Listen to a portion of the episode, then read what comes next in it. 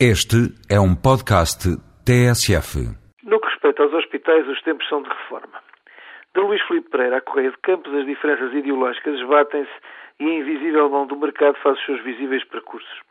Apesar do Serviço Nacional de Saúde ser o setor português que mais favoravelmente compara com o que se passa no resto do mundo, a verdade é que as despesas sempre crescentes assustaram os políticos e daí à reforma e ao apelo aos gurus da gestão foi um pequeno passo. Transformar os hospitais em empresas mais ou menos públicas, já que procurar compradores no mercado privado, para além de impossível, arrastaria só de ensaiar um enorme custo político, foi o inevitável caminho. Tanto mais quanto Bruxelas não se fez rogada em aceitar esta criatividade de retirar do ente público tão obsoletas e gastadoras organizações. Na fase inicial, leia-se Governo Luís Filipe Pereira, pomposamente nominadas de sociedades anónimas, apesar de terem um único sócio bem conhecido, o Estado de todos nós, foram logicamente entregues a gestores indiferenciados vindos de todos os ramos de atividade.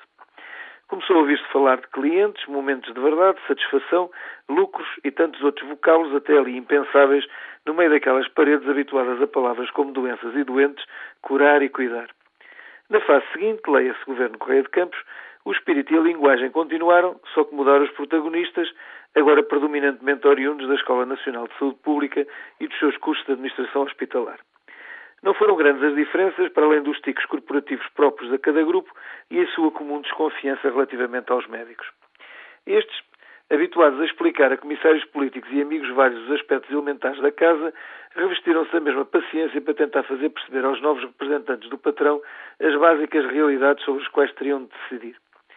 Nada disso passaria, portanto, mais um jogo de representação e de um exercício de perda de tempo e guerras de alecrim em que, como portugueses, somos exímios, se não se desse o caso de alguns começarem a levar a coisa a sério. E como a profunda sapiência de Coimbra sempre soube a propósito de catedráticos novos, nada como os novos devotos e recém-convertidos para dar à ação aquele irredutível empenho de Frei Torquemada. Alcanduradas às alturas dos fazedores de milagres redentores, tocando as harpas celestiais da nova ciência de conduzir as organizações, por que não ensaiar todas as inovações e fazer tábua rasa dos conselhos desses obsoletos colápios agarrados às suas ancestrais manias e irritantes preconceitos éticos?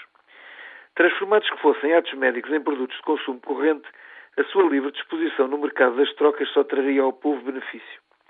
Foi assim que, com naturalidade, se mandaram idosos para Cuba a fim de serem operados, já que um bilhete em turística num charter saía mais barato que uma cirurgia aos preços da convenção e ainda oferecia de bónus um passeio à pátria de Fidel. Da mesma forma, nada como importaram os espanhóis para fazer por atacado ao fim de semana as cirurgias que os lusos, com os seus preciosismos e vagares, demorariam todos os dias úteis de uma inteira semana para aviar. O facto de ninguém perguntar das preferências aos doentes tratados como sempre na qualidade de objetos de caridade que não de titulares de direitos, nem de aferir da viabilidade e disponibilidade de tratar em casa as inevitáveis complicações, foi um mero pormenor. Pergunta-se agora, até quando a paciência dos autóctones? Quanto mais tempo para passar de moda e partir para outra? Ou se por um desses acasos em que somos pródigos, a nova cultura se enraiza? É que há quem imagine que no futuro, tal como já aconteceu com as mercearias de bairro, para tratarmos da nossa saúde, também iremos esquecer o médico e passaremos a dirigir-nos ao supermercado.